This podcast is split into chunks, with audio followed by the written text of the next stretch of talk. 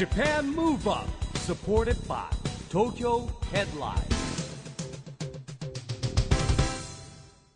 こんばんは日本元気にプロデューサーの市木浩司ですナビゲーターのちぐさです。 JAPAN MOVE UP この番組は日本を元気にしようという東京ムーブアッププロジェクトと連携してラジオでも日本を元気にしようというプログラムですはい。また、都市型フリーペーパー、東京ヘッドラインとも連動して、いろいろな角度から日本を盛り上げていきます。さあ、市木さん。はい先日、子供が1歳半ぐらいの友達と久しぶりに会ったんですけど、はいはい。その子が日本のうん。赤ちゃん用品、うん。素晴らしいって言って、その子今アメリカに住んでるんですよ。えーでアメリカにないものがすごいいっぱい日本にはあるからもう日本に帰ってくるたびにすごい大量に買って、へー。アメリカに帰るんだっていう話をし聞いて。なんか中国人の爆買いみたいみたいな感じでね。あ、そうなんだって思ったんですけど、うん。日本が世界に誇るものっていろいろあるんですね。やっぱりあのきめ細やかな日本人が作るさ伝統工芸もあればさ、はい。地地方の治安の良さもあればアニメとかですね、はい。エンターテインメントでいうとですね、まあ、交通機関の正確さ、はい。これねオリンピック・パラリンピック招致の時言われたんですよ日本ほどこんな正確に電車来るとこないって。あの、1分2分遅れるだけで申し訳ありませんでしたってアナウンスが入りますものね。うん。あ。とねトイレ。あー、トイレも。トイレはやっぱり発達してるらしいですよ日本ねは、外国の方初めてウォシュレットとかを見たびっりくりしちゃうの。体験すると、もう最初笑っちゃうぐらいもう驚いて感動されますもんねそうです皆さんね。うんそしてね、何よりも食ですよはいやっぱりなんといってもそして食。そうこれからのねクールジャパンもそうですけどね日本食っていうのは本当にもうねこう切り札的なね要素ですよこれ。はい。まあ、今回は日本の食文化を世界に発信している方、ゲストにお招きいたしました。今夜のゲストは株式会社ダイニングイノベーション代表取締役社長の西山智義さんです。はいえー西山さんはですねもう僕も結構長い付き合いなんですよ。で今東京生まれの50歳。年も近いんですけどね、えー皆さんがね知ってるところで言うとですね、えー炭火焼肉料理チェーンの牛角の創業者です。牛角、牛角の創牛角ですよ。業者の方が、はい。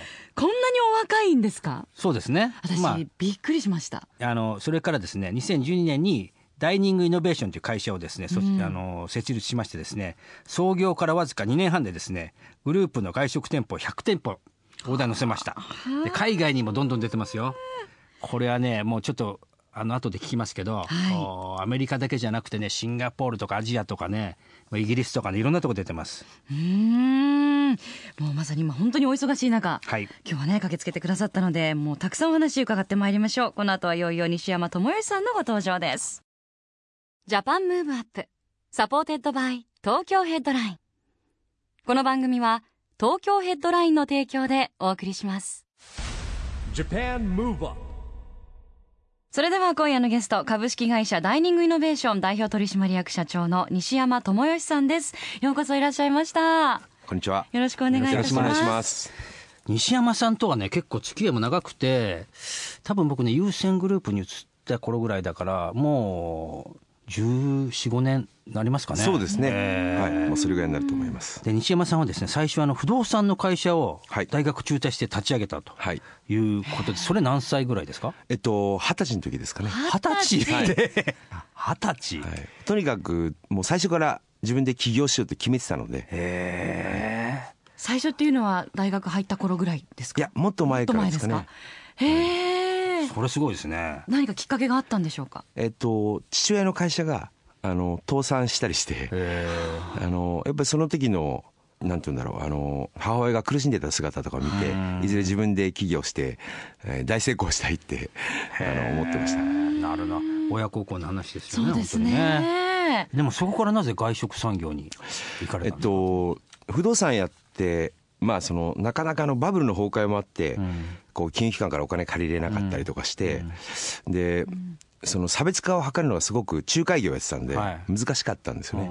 で、まあ、飲食店なら自分でお店開いて、えー安くて美味しいもん出せればきっとたくさんお客さん来てくれるんじゃないかなというふうに思って、ええ。飲食店やりたいなと思いました。はあ、それで焼肉が1店舗目ですか？はい。えっと、まあ何やろうか考えてて、当時まあ、外食産業って27兆円ぐらいの規模があって、はいええ5700億円ぐらいの焼肉のマーケットがあって、えまあ1万7000ぐらい県のお店がうん。日本にあったんですけど、ほとんどがちょっと高級店とか、はい。あとは商店街にあるような、うんこうちょっとパパママストア的な、はい、でちょうど20代から30代の前半の人たちが行ける、うん。一番行きやすい焼肉屋さんがなかったんでそこをまあ作ろうかなっていうふうに思ったんですね。なるほど、はい、確かにそうですね。まあ僕と西山さんと近いんですけど焼肉って昔高級なイメージありましたね。そうですね。もうごちそうは焼肉だみたいなね、そうですね。なんか特別な日に行くものみたいな。ああとは親とかはい。上司とかとしか行けない。いけないですよね。とてもとてもあの女性同士とかはい。デートでは使えないっていう、あー。そういう印象あったんですね。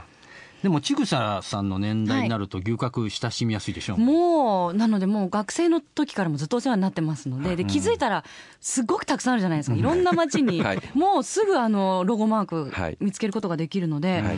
まさかそんな20年ですか？今創業そうですね。そんな20年の間にあんうなん。急成長したお店とは知ってびっくりしました。そうですね、あの7年で1000件出したのは、7年で1000件、はい、それはまあ世界レコードっていうか、うわはい、そのスピード感ですね。じゃあもう火がつくのも本当に早かったんですね。そうですね。はい。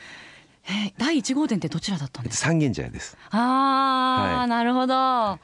それまだあるんですか？第一号店っていうのは。えっと三軒茶屋の中で場所を変えてあります。あなるほどね、はい。うん。でもやっぱ人気エリアですよね。三茶。でも言葉では1000店舗っていうけど実際どうやって増やしてたんですか？ね、はい。それは。えっとまああの直営で最初こう3軒出して、その後あのフランチャイズっていう仕組みを取り入れて、えでまああの出していったんで多分スピードがものすごく速かったんだと思います。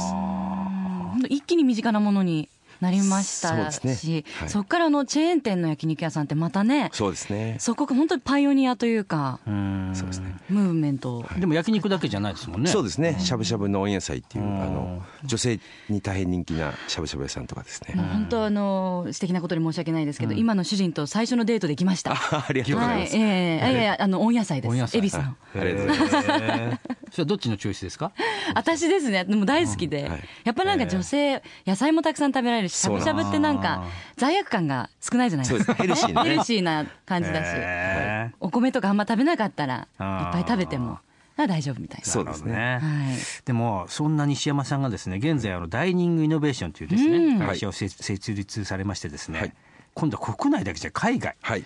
かなりこれもですねスピード感持っていろんなことやってますよねそうですね。あの今まあアメリカ。えーイギリス、シンガポール、インドネシア、カンボジア、フィリピン、台湾、中国、韓国、香港ですかね。もうこんだけあるんですよ国の数がはい。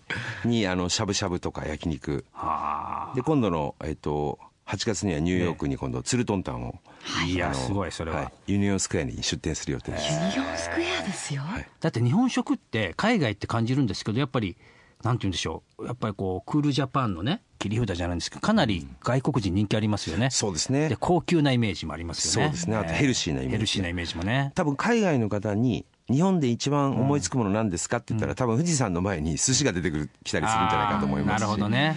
日本食ってすぐ出てくると思うんですよね。でも西山さんはやっぱりあれですかね、まあ、当然ながら事業の拡大もあって海外に行かれたと思うんですけど、もともときっかけは何ですか？えっと、やっぱり牛角やってる時に、あのアメリカはじめ、はい。いまあ、いろんな国に出てたんですね。えですごくその受け入れられて、えっと、こっちにも出してくれとか、うん。そんな話をいろいろもらう中で、もっともっとそのいろんないやもう焼肉ももちろんなんだけどそれ以外のものもお出店していったら、ん。すごくこう喜ばれるだろうなと思ったし、え。よくなんか僕らの中では言ってるんですが、まあ、外交官的なっていうか、うん。日本食を世界に広めて日本の不安を、うん。あの少しずつ作っていってるんじゃないかなと思うんですね。でそれをあのこの年になって今後は天命としてやっていきたいななんて思ったんですね。えーでもスケジュールも大変ですよね。そんないっぱいいろんなとこ出してると。まあ、ただオープンの時に全部行ってるわけでもないので、えーえーあのもう今本当スカイプでテレビ会議を、はい、もう週に2回ぐらい海外とも全部やってますので、西山さんやっぱりね牛角日本の牛角の時からそうなんですけど社員教育とかが非常にうまいんですよ。なんかこうなんですかねやっぱりこうみんなが学びに思い出してきてよよく言ってましたよ。あのやっぱねこう社員研修とか見てあの感動してね、西山さんがこうみんなにこう教えていくこうし仕組みって言っちゃらおかしいんですけど、やっぱそこがすぐるすごいんじゃないですかねやっぱり。そうですね。あの基本的に、まあ、こう人のやる気って一体何なんだろうっていうことで、えーまあ、評価と称賛っていうのが一つあって、えもう一つが、まあ、ビジョンを共有しようっていう、うん。で、えー経営理念ですかね、をみんなでこう共有するってことを、まあ、できるだけ仕組みにして、はい。あの伝え続けてるところがやっぱりそういうところなんじゃないかなと思いますけど、やっぱりねでもその今いろんな海外に進出していく中でですね、はい今こうどっかこう重点的にこう戦略持ってやってるとこってあります？いやあのー全部基本ですね、あのー同じぐらいの勢いで広げたいと思ってやってますが、その中でも結果的にインドネシアがやっぱ出店が今すごく早いですから、ね。はい。もう13店舗ぐらいになってるんで、えーはい、これはさっきお聞きしましたけど牛角だけじゃなくて温野菜しゃぶしゃぶはい、も人気なんですか？海あ外ではえっとねしゃぶしゃぶはねしゃぶりっていうあのをやってまして、えっと大人気です。しゃぶしゃぶはしゃぶりっていう、はい。あ展開ですか、はい。えー。でまたそのネーミングも面白いではい。すね、、しゃぶに里って書くんですけど はそれをしゃぶりっていうわちょっとワインの銘柄みたいな呼び方をしてもらおうかなと思ってて。でまあその日本とちょっと違うのが、食べ放題なんです、うん。あのええ。肉質がいいいいものが、はい。なんですけど面白いのがビュッフェ台があって、ええ。そこにこう唐揚げとか、ええ。日本の惣菜がいっぱい置いてあるんですよね、それも食べ放題っていうのが多分海外の人にすごくこう刺さってるねところかなと思います、えー。でも食材の調達も大変ですよねでもね。いやでもお肉はええ。もう大体米国産か、はいオーストラリア産がどこでも入るので、はい。ああなるほど、はい。まあ、日本でもあの牛角もそうですけど、米国産あったりオーストラリア産使ってたので、えー。あのお肉の調達はそう難易度は高くないです、味付けとしてはどういうのが特に海外では人気なんですかね？やっぱりあの甘じょっぱいっていうか、あの特に甘辛いお味噌のタレとか、はい。あとはあのね、よく照り焼きが好きじゃないですか、はい。醤油のこう甘辛いものとかがすごく受けますね、はいやっぱ秘伝のタレなんですかねそれは。タレはタレは売ってないんですかお店で？えっと基本売ってないです。あ売ってないんですか？はい行かない。と食べられない残念ですね。それがあるとね秘伝のタレで言うでもって思ったんですけど、はい。ね。へえでも西山さんから見てやっぱりこう日本の食が広がっていくっていう実感すごいあります？ありますね。ですごくあのたくさんのお客さんいらっしゃっていただいてるんで、あ日本食どんどん広がってるなっていう。でもともと僕がやる前までって、はい。おそらく日本の寿司職人さんとかが職人技で1店舗出すとか、そういう話が多かったんですよね、えところが僕みたいに標準化してうん。多店舗展開を海外でする人ってあんま多くなかったんで、はい。ええ。まあ、そこは僕の役割かなと思ってますけど。なるほどね、はい。はい。まあ、戦略的にはやっぱすごいですよね。いつもあのパッと数字とかも出てくるじゃないですか。いやね。の焼肉ってよくアメリカでコリアンバーベキューって言われたりするじゃないですか、はい。はい。でも実はの日本でよく見るような焼肉は日本の独自のものなんですか？はい。あのもともと網でそういうタレをつけて焼くみたいなのはもともとその日本で始まったものであの日本にいる在日の韓国の方々がええ。始められたっていうのが起源だっていうふうになってます、はい、うんなんでもうこれがもうジャパニーズバーベキューとしてこう世界にはい。広まっていくとすごく嬉しいですよね。そうですね。でそこに今度日本の惣菜の要素っていうかね、はい。をいろいろ組み合わせていくことで例えばロスのお店なんかでは一番、えー売れてるメニューは、はい。えー味噌ハラミだったりあと味噌汁も売れてますし、は一番飲まれる飲み物は濁り酒ですから、ええはい、なんでそれあ味がも不思議でくるんですかね食感的なものとか、いやあの僕らが、うん。例えば日本でん。中国料理食べに行くときに何飲むかさ紹興酒じゃないですか。あ紹興酒飲みますね。それはあそのなるほど。国を感じていきたいんですあそういうことですね、はいはい。奥深いですねそう考えると。だから海外で展開する時の一番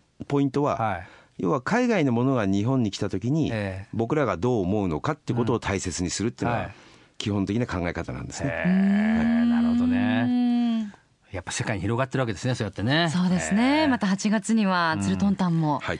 新しい、楽しみですね。でもニューヨークだからねちょっと行ってみようかってもんなかなかユニオンスクエアってもうど真ん中でね。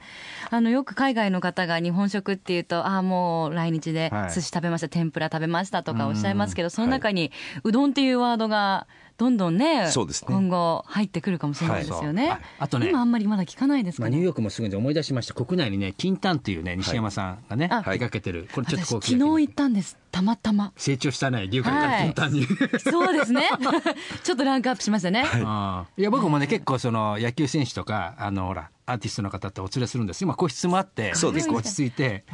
意外と私原宿の店舗行ったらこんなおしゃれな焼肉屋さん原宿おしゃれでしょ？原宿おしゃれびっくりしましたよ。そうですか。ちぐささんも成長しましたね。はい成長しました。5月の20日に今度麻布十番店もオープンします。あ金丹はいはい。へえこれはまたお店ごとにちょっとコンセプトというかそうですね。変わってい。く。内装がこうちょっと変わってきてて。じゃあ同じ金丹でも違うちょっと雰囲気で楽しめますねはい。もうね野球選手もそうなんだけどあのあと格闘家とか今ね、はい。結構僕 K1 の仕事もやってるんであとプロレスラーとか、やっぱ焼肉大好きなんですよ、大好きですね。美味しいからね大人気なんですよ。くとイベントっていう感じしますしね、はい。あのサーロインのすき焼きのはい。好きしゃぶ。すきしゃぶ、卵つけて食あのべる。メレンゲっぽくなってるんですよね、卵がね。でもおしゃれ、もうお米がもうね、はいもう丸くて小さい可愛いの、もうちょうど巻いて食べてくださいって言われて、そうしました。えはい。美味しくいただきました。はい さあ、それではここで、えー西山さんから日本を元気にする一曲のリクエストをお伺いしたいんですが、はいまあ、あの食を通じて日本を元気にされていますが、そんな西山さんを元気づける曲ってあるんでしょうか？はい。あのと僕がえっと一番この詩がですね。えー好きで「終わりなき旅」ってあのミスターチルドレンの歌なんですけど、はい。なんか歌詞を聴いてるだけでこう起業家魂に火がつくっていうかですね僕らがいつもこう経営しながら考えてるその気持ちとその歌詞がすごくこう重なり合うんですよね。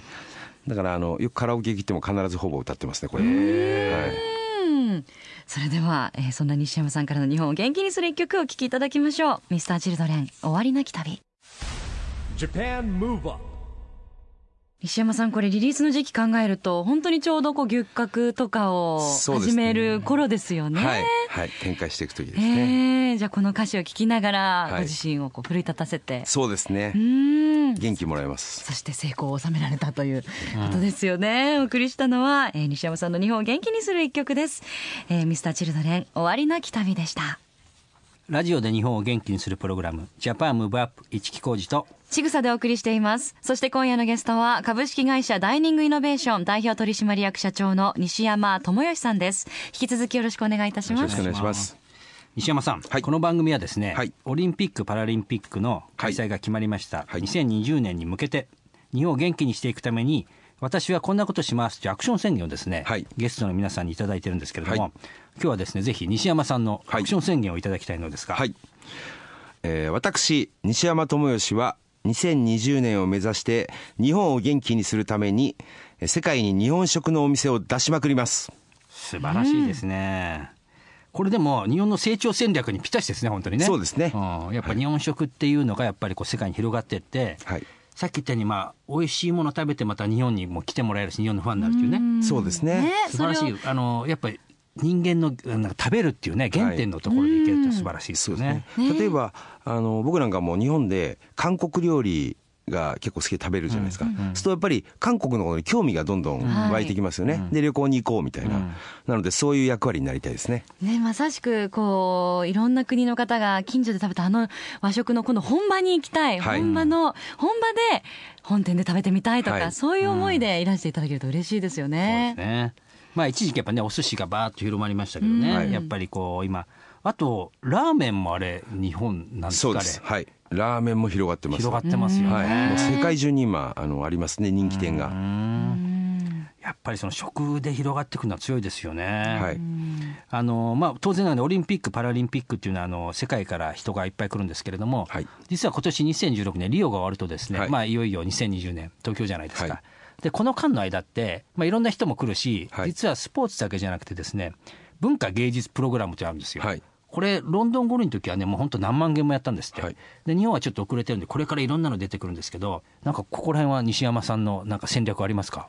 えっとまあインバウンドってことですかね、はい。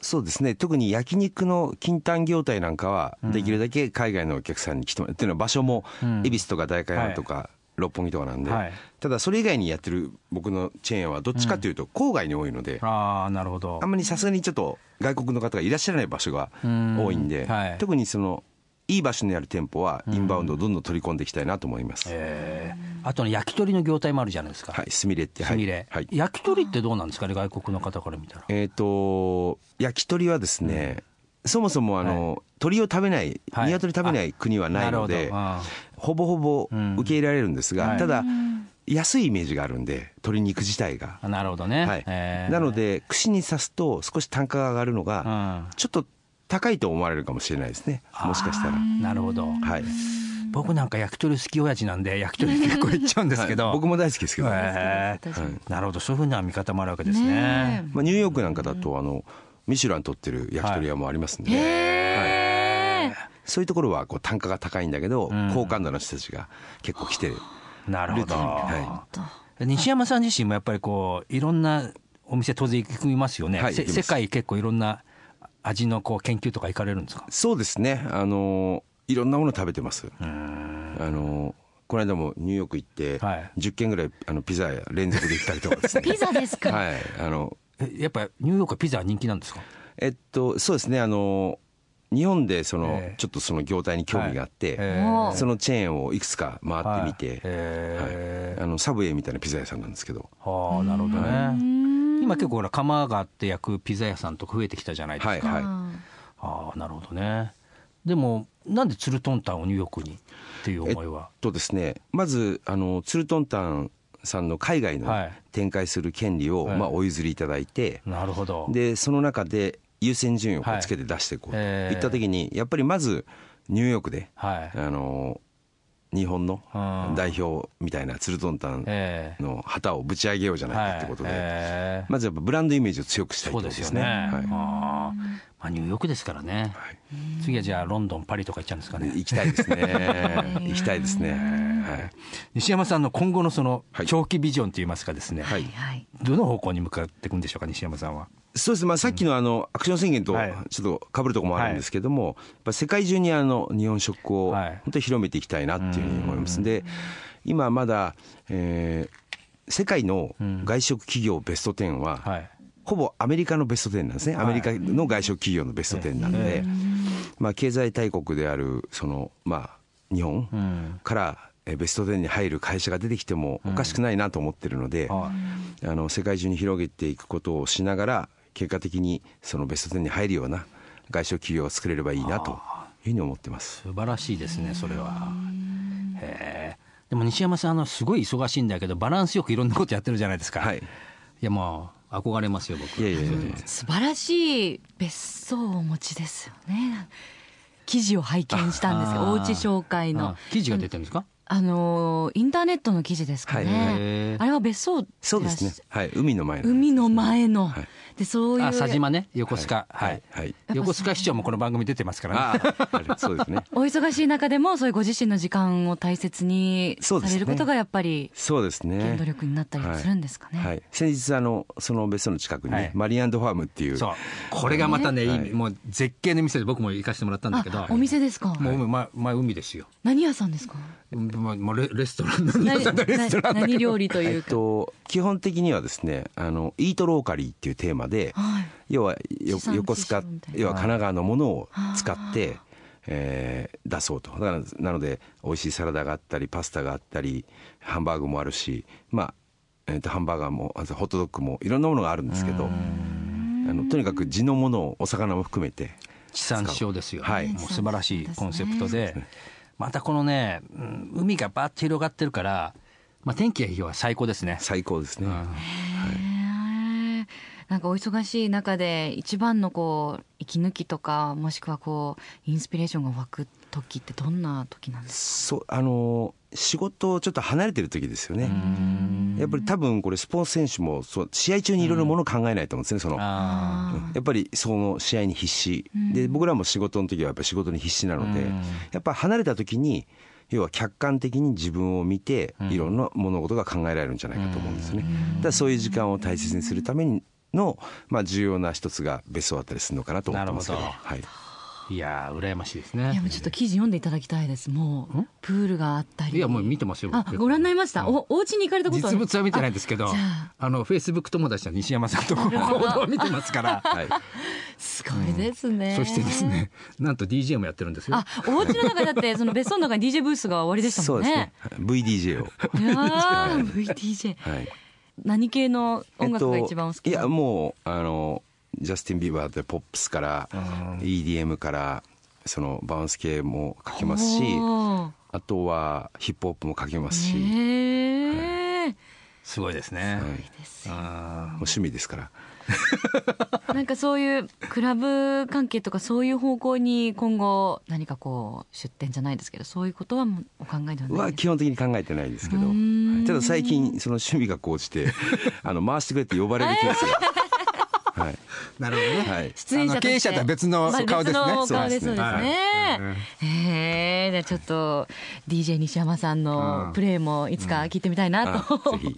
思いながら、えー残念ながら最後の質問になってしまいますが、はい。えー西山さんの元気な秘訣をぜひお教えください。はい、これはもうあの商売そのものですけど、はい。やっぱり肉ですね、はい。まあ、焼肉もそうですししゃぶしゃぶもそうですけどやっぱ肉、やっぱ肉を食べるとこう元気が湧いてきますよね、はい、なるほど。でもね、結構この番組に出ていただいたですね、はいえー漫画家の日野金健さんも肉って言ってましたね。増添さんも増上さんも肉って言ってましたね。ねでも僕も肉なとこありますよ、結構やっぱ。きお元気な方、バイタリティ溢れる方ってやっぱりお肉をたくさん召し上がるイメージですよね。ねどのくらい頻繁に召し上がるんでですか？僕はでも週に2日間はほぼほぼ金丹に行ってますんで、ええまあ2日ぐらいだったらね。はい、今夜も金丹なんで。あ、えー。はいどこ店ですか？今日は代官山店ですかね。行こうとしてない偶然ですね。とかなんかそう。ご馳走しなきゃいけなかっ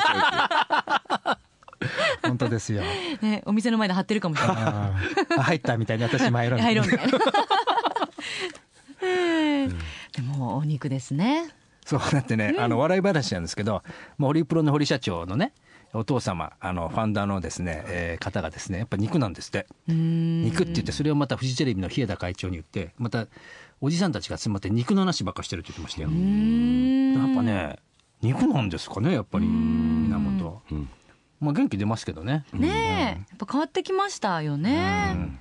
食べ方も、あの結構ご高齢本当にご高齢な方も、うん。ガンガンお肉召し上がる方増えてきてますしね。はい、特に最近また赤いね、うん。熟成肉とかがまたすごく最近ブームになあってるんで、あなるほど。より食べやすくなったんじゃないですかうね。ん、はい。あそういうこともあるかもしれないそうそう。ですね。僕はあのパーソナルトレーニング行っても肉食べろって言われますかうらーんじゃあぜひあのラジオの前の方もね幅広い年齢層の皆さん、お店に足を運んでいただいてお肉食べてはい。元気になっていただきたいですね、そして西山さんぜひあのまたスタジオにもはい。遊びにいらしてください、はい、ありがとうございます。今日。は本当にどうもありがとうございました。今夜のゲストは西山智義さんでした。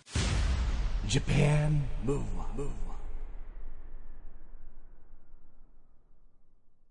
今日は株式会社ダイニングイノベーション代表取締役社長の西山智義さんに来てもらいましたけどもいやエネルギッシュな方でしたね。ねえ、はい。あとこんな偶然あります私。本当にたまたま、ね。昨日、うん、女子会でへー。もう前々から昨日行くっていうの決まってて。しかもね旦那様との初デートが牛角温温野菜。あ温野菜ごめん温野菜。なんかご縁を感じました。ご縁を感じちょっと興奮してしまって。本当ですね。はい、いやーでも本当にあのエネルギッシュな方ですし、うん食材とか日本食への愛情すごいです、ね。いやでもすごいですよだから本当にうん。進出してる海外の国の数だってねかなりの数でしょ？スピードですよなんて言ってもね。すごい。本当ですよ。なんで本当これからも目が離せないってこういうことですよ話せないもうね。ニューヨークのツルトンタン行ってみたいですけど8月ねに。はい。ユニオンスクエユアニオンスクエア。オープン。する、うんそうですので。番組でなんか企画やってくんないですかねニューヨークとかちょっと出張でね。ちょっと高い出張になっちゃいますけどね。ユニオンススクエアで公開録音っていうのはいちょっとやってみたいんですけど、公開録音ぜ夢を大きく持ちましょう、ははい。いそしてスタジオにもぜひまた遊びに来ていただきたいと思います。さあそして毎月第2第4月曜日発行のエンタメフリーペーパー東京ヘッドラインからもお知らせがあります。東京ヘッドラインでは現在チーム2020チャレンジドスポーツという連載企画を掲載しています。この連載ではオリンピック・パラリンピック開催が決まった2020年に向けて障害者スポーツにフォーカスし様々な魅力を伝えていきます。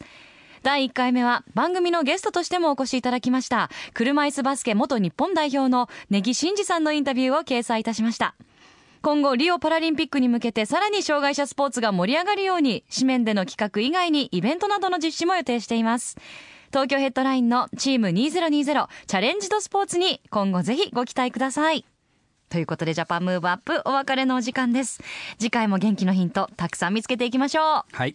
東京でオリンピック・パラリンピックが開催される2020年に向けて日本を元気にしていきましょう、はい。 JAPAN MOVE UP お相手は市木浩二と。ちぐさでした。それではまた来来週週。ジャパンムーブアップサポーテッドバイ東京ヘッドライン。この番組は東京ヘッドラインの提供でお送りしました。